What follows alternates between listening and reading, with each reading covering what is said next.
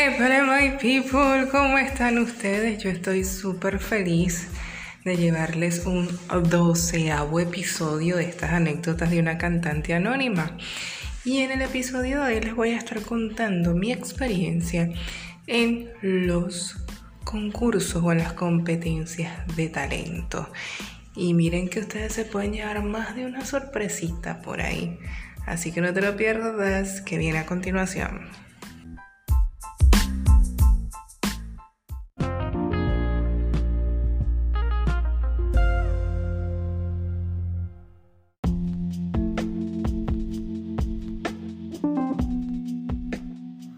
Sí, señores, como nunca falta un cliente que te dice, ay chica, pero ¿por qué tú no concursas en esos programas de televisión para que la gente te conozca y te vea y sepa más de ti y tal, tal, todo esto?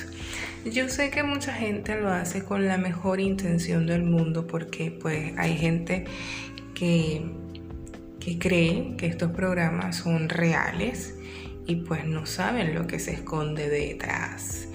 Este episodio yo lo voy a dividir en dos partes porque es muy importante que la gente sepa que pues este, no solamente a nivel internacional existen estos concursos, sino también a nivel local, muy local, es decir, no nada más lo que se ve en la televisión, sino también eventos muy locales. ¿Ok? Lo primero que voy a comentar es no estoy en contra de, las competencias de talento. Nunca he participado en, una de ellas de manera mm, oficial. A ver, les explico más o menos el asunto. En alguna oportunidad yo participé del Festival de la Voz Upelista, es decir, el Festival de Voces de la universidad donde yo estudié mi carrera, que yo soy docente, en algún momento lo he dicho creo, o en el tráiler, está en el tráiler de, acá del, del podcast. Yo participé en los festivales internos de la universidad en dos ocasiones. En la primera ocasión participé con una canción de Luis Silva, como no voy a decirlo, quedé, quedé en el tercer lugar para mi sorpresa porque yo ni pensaba figurar, yo simplemente estaba viviendo la experiencia. Muy chévere, por cierto, con grandes compañeros a los que todavía quiero muchísimo. Y en la segunda ocasión participé con Canta Arpa, una canción de José Alfredo Sánchez Luna o Alfredo Sánchez Luna, me corrigen luego los, conocedores, los que sí saben el nombre correcto. Creo que es Alfredo Sánchez Luna o Alfredo Sadel, como lo conocen muchos. Ok, en la primera ocasión, ¿quién gana? Gana una chica por el lado de las chicas, porque enviaban a los nacionales a una pareja, a una chica y un chico. Eh, en, la primera oportunidad envían una chica que era cantante de un eh, grupo de mariachis. O sea, ahí hubo trampita, trampita. Y les voy a explicar más adelante por qué. Y en la, el, chico era, también creo que era profesional. Y en la segunda ocasión envían a también otra chica que tenía pues ya tiempo cantando y a un chico que él sí me consta que no tenía mucha experiencia pero tenía carisma y, tenía muy bonita voz. Ok. ¿Por qué les digo que trampita, trampita? No porque yo no haya ganado, les explico por qué fue trampa. La trampa está en que cuando nosotros nos inscribimos en eh, para participar en el festival, dice el formulario que no debes ser profesional, que no debes este, percibir ningún ingreso por esto o que no debes estar participando de grupos profesionales, ¿ya? Entonces, claro, como este concurso o como este festival lo estaban haciendo a nivel local en Maturín, ¿quién carrizo se iba a dar cuenta en, en el lugar donde eh, iban a hacer el nacional que esa gente era profesional. Nadie, nadie se iba a encargar de verificar si esta gente era profesional o no. Así que, trampita, trampita, ¿qué les puedo decir?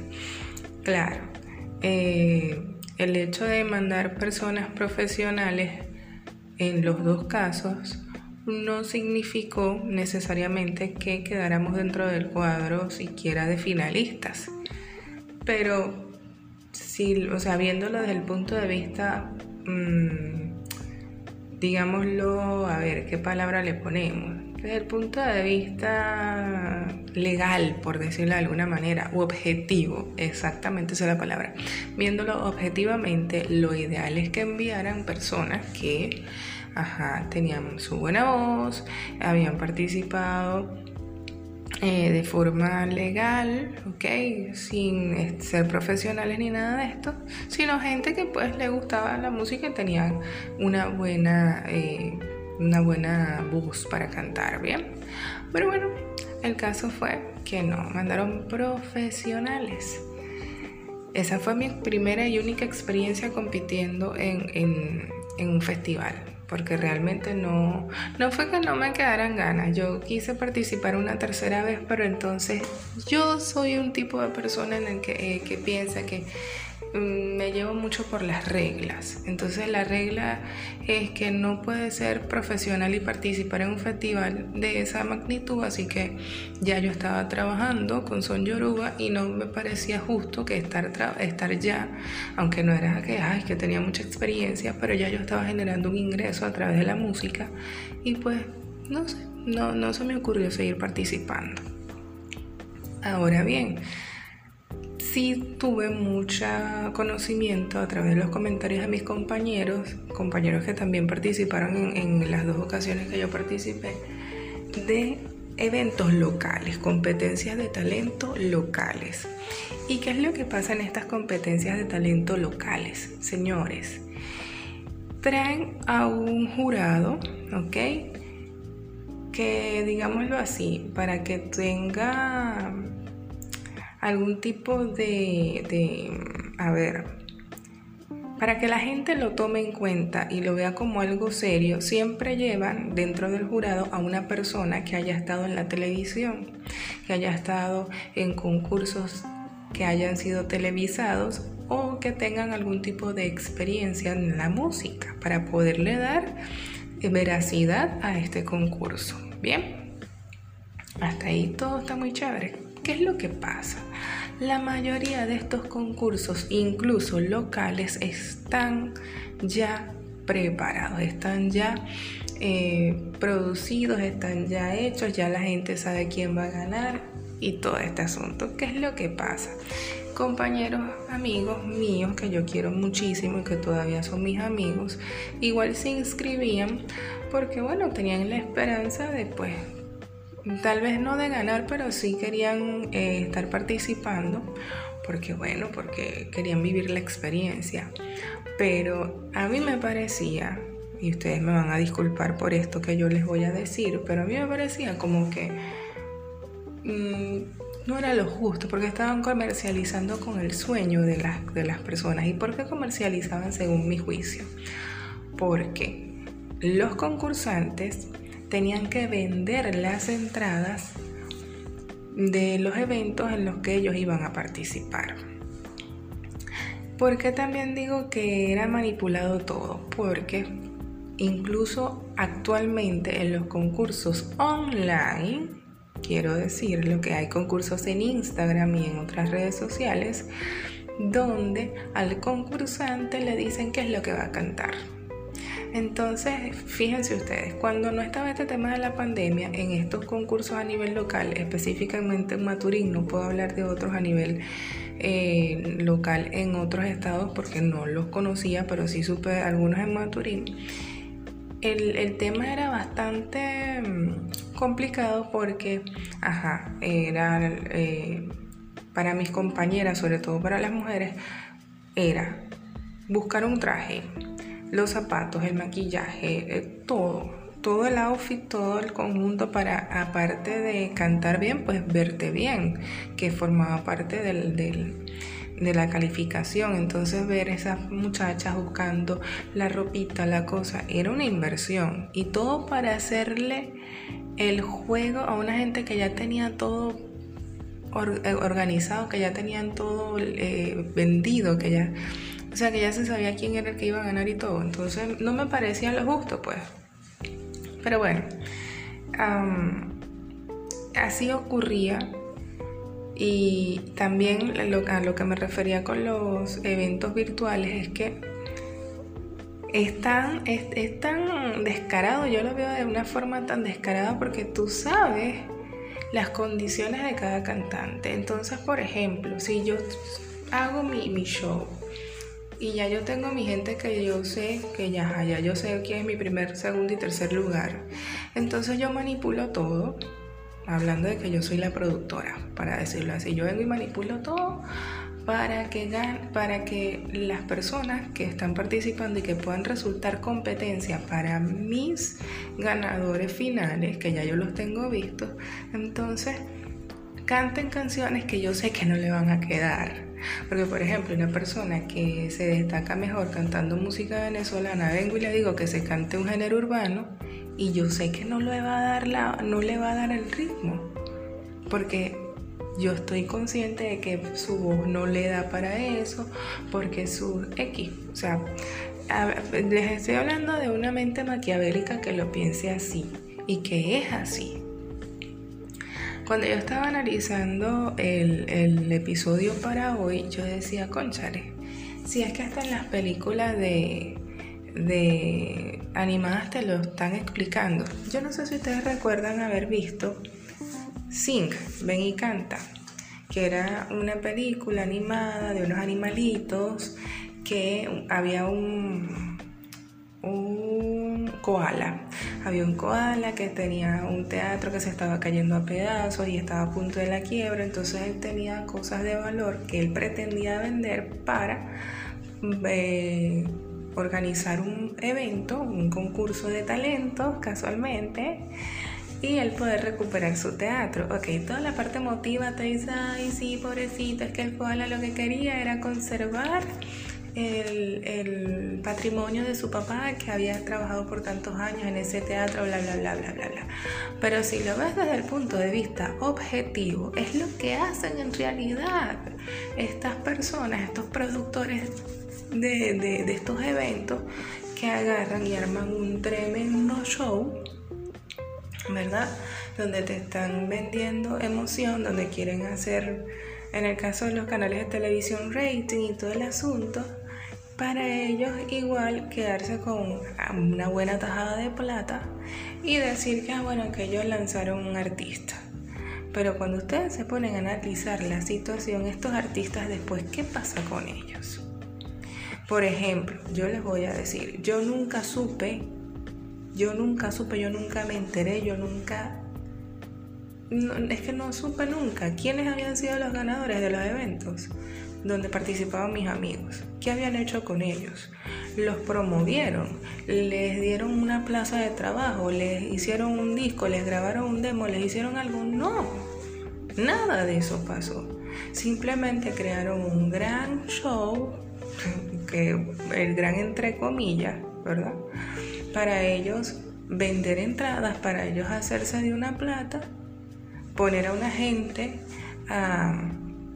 a, pasar trabajo, porque señores, conseguir ropa, zapatos, eh, maquillaje, incluso para los mismos caballeros no es fácil. Y a veces las pistas de las canciones no te las daban en, la, en el concurso, sino que tú tenías que parir para encontrarlas. Y les cuento, conseguir una pista no es sencilla, no es algo sencillo porque uno cuando es un, cantante así no sea profesional que se haya presentado con un artista de renombre, cuando buscas una pista, una pista tratas de buscarla que se escuche mejor, que, que no tenga un ruidito, que, no, que, que esté afinada, porque muchas veces las pistas no están afinadas Dígame si son pistas de salsa que a veces no tienen la métrica de la, de la canción original. Entonces son cantidades de detalles que la gente ignora y cree que es algo sencillo.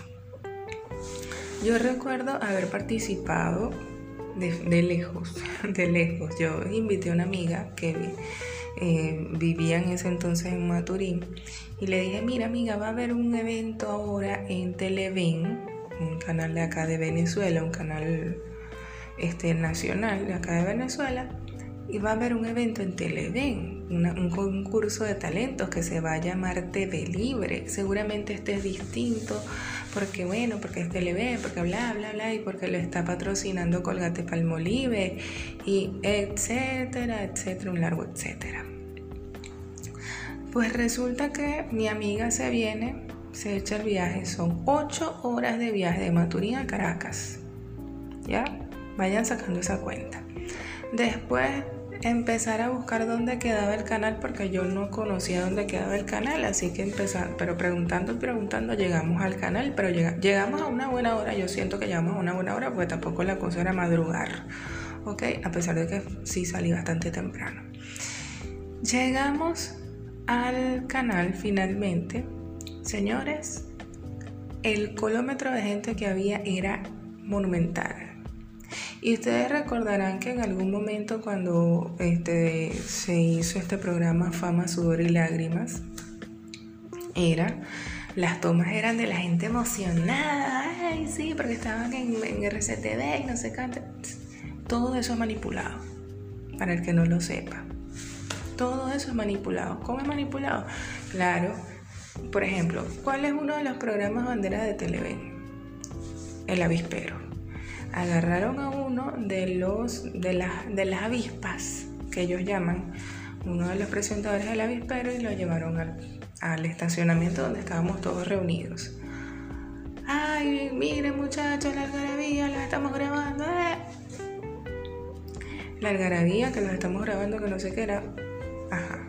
Porque les dicen que, ajá, que la algarabía, que hagan bulla para que la gente los vea, para que la gente lo observe, porque ese va a ser un micro que van a presentar en la televisión. Y mira que lo estamos eh, transmitiendo en vivo. Mentira.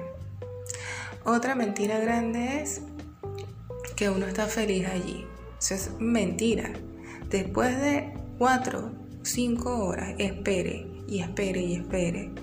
Bajo un solazo, como un propio camello, porque sin agua, sin un punto de hidratación, sin un toldito donde eh, uno refugiarse del sol, que si hubo un ventarrón o hubo un, sí, una ventolera fuerte y alzó la, arena, la tierra del, del estacionamiento, bueno, ahí nos llenamos de tierra.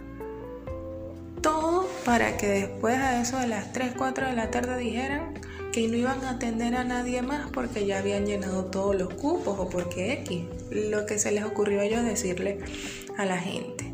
Yo me pregunto, me puede, o sea, me van a decir que Colgate Palmolive, que era una de las compañías patrocinantes de ese de programa de talentos, no tenía presupuesto para ponerle a la gente un punto de hidratación sabiendo que íbamos a estar tantas horas allí, tantas horas, sin una, una explicación de nada. Hay un video en YouTube, en este momento no recuerdo eh, cómo se titula, pero hay un video en YouTube donde una de las personas que estaba esperando su momento, sus cinco minutos de, de de oportunidad para destacar su talento o para mostrar su talento, manifiesta, oye, qué injusto y qué desagradable y qué falta de respeto tan grande que después que hemos venido montones de personas, porque era grande la cola de gente, señores,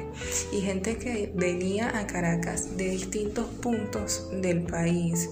Mi amiga, por ejemplo, que venía de Maturín después de ocho horas de viaje y que ni siquiera le dieran una explicación clara a la gente de por qué no iban a atender a más personas. Nunca más me quedaron ganas. ahí yo terminé de entender que todo esto era una farsa. O sea, que todo era un montaje, como decimos nosotros aquí, chimbo, que en Colombia chimba significa algo distinto, pero aquí es algo malo. Es como que quede desagradable, pues. Y bueno, es ahí entendí yo que no, mira, siempre yo he tenido en mente como que dentro de mi corazón, cuando yo he visto estos shows así en televisión, yo digo, hay algo, algo no me cuadra, no me funciona, no me termina de, encajar. Y fíjense, con esa experiencia terminé de, de confirmar que todo era una, un montaje, un montaje burdo, un montaje chimbo, pues. Pero aquí, hasta aquí lo vamos a dejar por hoy porque ya son casi 20 minutos y quiero hacer mis reflexiones y agradecimientos a todas las personas que se toman el tiempo de escuchar estas anécdotas de una cantante anónima.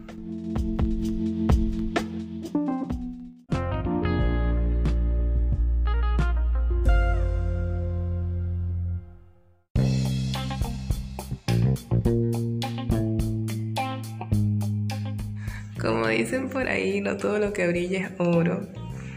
Así que yo lo único que digo es, aquellas personas que quieran participar en estos eventos, en estas cosas, estas competencias de talento, lo primero que yo digo y pienso es, nosotros competimos contra nosotros mismos. ¿Cómo? Cada día buscando ser mejores, mejores personas, mejores seres humanos.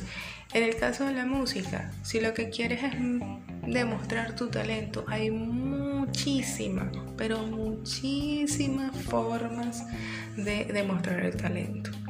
Ahora mismo hay cantidad de plataformas. Una de las que yo he visto súper chéveres después de YouTube es TikTok me he dado cuenta que es una gran forma de mostrar tu talento. Aunque yo todavía no la estoy utilizando porque no le entiendo mucho del todo, no le he terminado de, agarrar la vuelta. Pero siento que es una buena oportunidad. En Instagram puedes hacer tus recitales a IGTV, puedes eh, este, hacer también tus videos y colocarlos en Facebook sin necesidad de competir en ninguna parte. Hay muchos artistas que están saliendo al ruedo musical. Entre ellos está Tote Vega, que es de Argentina. Está Leo Rizzi, que es de España, si no estoy mal. Gali Music, que es venezolano, pero está en México. Em, hay una chica de Argentina también, que no recuerdo ahora mismo su nombre. Lo que quiero decir es, hay tantas maneras de salir al ruedo musical. Es verdad que no te vas a hacer famoso de la noche a la mañana, pero tampoco una competencia de canto o una competencia de talentos te va a dar a ti la garantía siquiera de que te tomen en cuenta en algún lado. Conozco gente muy con la que he tenido la oportunidad de estar muy cerca y, y han participado en estos eventos y hoy por hoy no tienen o no pueden decir, ay, gracias a que competía en tal lugar eh, tuve mayor visibilidad. No, al contrario, sus trabajos en otros ambientes son los que le han dado a ellos la catapulta para ingresar en estas competencias de canto. Así que, desde mi punto de vista, no son una garantía de tener éxito en algo. Sin embargo, me voy a tomar para el próximo episodio que saldrá el viernes con el favor de Dios, voy a darles algunos ejemplos de lo que han significado los concursos o competencias de talentos para algunos artistas que hoy en día sí tienen eh, algún tipo de visibilidad o mucha visibilidad en algunos casos. Así que no te lo puedes perder en el próximo episodio de estas anécdotas de una cantante anónima.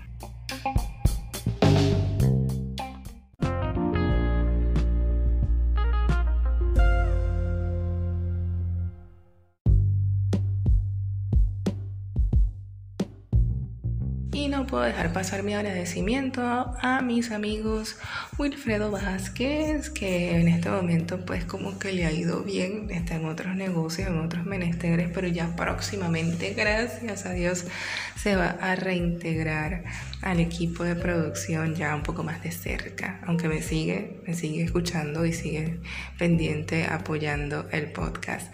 También saludar a mi amiga Fergie Marrero, que en este momento más que nunca está necesitando el apoyo de todos nosotros. Y voy a hacer un breve inciso para invitar a todos mis oyentes de Perú y los que están acá en Venezuela también, a todo el que quiera apoyar en realidad. La pueden seguir a través de su cuenta Bohemia Floral Moda. Ella en este momento está necesitando ayuda puesto que su papá contrajo COVID. Y es bastante costoso para ella, a pesar, ella está en Perú, pero su papá está en Venezuela. Entonces, en este momento ella está necesitando el apoyo de todo aquel que tenga la oportunidad de hacerlo, el que quiera apoyar de alguna manera, comunicándose con ella, a ver qué es lo que ella pueda estar necesitando en este momento, pues por favor, todo, todo, toda la ayuda suma. Así que mis oyentes, el que pueda colaborar, el que pueda aportar algo para mi amiga Fergie eh, de Bohemia Floral Moda, para su papá que está ahorita en este momento con COVID, pues comuníquense con ella y pues si tienen algún tipo de aporte que le puedan ofrecer. Saludar también a mi amiga Elaine Duarte, que si pues usted necesita un acompañamiento, una persona disciplinada que lo entusiasme, que lo motive usted a mantenerse en un hábito de un hábito saludable, de buena nutrición, de ejercicio y todo lo que tiene que ver con buena salud, usted tiene que seguir a mi amiga Elaine Duarte Coach Elafit para una salud así como una uva. También quiero saludar a mi amigo Alejandro Russo en Ciudad Guayana, Estado Bolívar, DJ, soy DJ ruso en sus redes sociales, que si usted necesita hacer una mezcla, si usted necesita una pista, si usted necesita algo, todo lo que tenga que ver con el área de sonido, él, él es el experto en sonido, así que no deje de seguir a mi amigo Alejandro Russo, soy DJ Russo en sus redes sociales. Saludos a toda la gente que me escucha en Caracas, y Falcón, Vargas. También saludos a la gente que me escucha en España, Argentina, Guatemala, dije España, ¿verdad? Perú, México, Colombia. Saludos a mi amiga eh, Sori Escobar de tu tiempo, punto mi tiempo, que pues también anda muy pendiente por allí. Saludos a mi amigo Tote Vega en Argentina y pues saludos a todos y todas en Nigeria también, Estados Unidos, los latinos que están escuchando este podcast. Saludos a todos ustedes. Por favor, si tienen algún tipo de comentario, sugerencia o lo que quieran decirme, pues lo pueden hacer a través de mis redes sociales Marcia Piso Music, tanto en Instagram como en Facebook. Eh, mentira, tanto en Instagram como en Twitter. En mi enlace de, en la biografía de Instagram está mi enlace de Linktree por si acaso quieren escuchar el podcast en otro formato allí pueden encontrar el enlace que les va a llevar a Google Podcast si me escuchas desde otro lado a anchor.fm y a Spotify y próximamente voy a estar abriendo un blog para este podcast. Así que quien sepa de cómo se arma un blog, cómo se estructura, quien me quiera ayudar en esto, yo estoy súper, súper, súper agradecida de una vez. Eh, que el que me quiera ayudar, pues yo estoy aquí. El que quiera ayudarme, contáctame a través de mis redes sociales, Marcia Piso Music en Instagram y Twitter. Chao, chao, nos escuchamos el viernes con la segunda parte de estas anécdotas con el tema este de los concursos de talentos. Bye bye.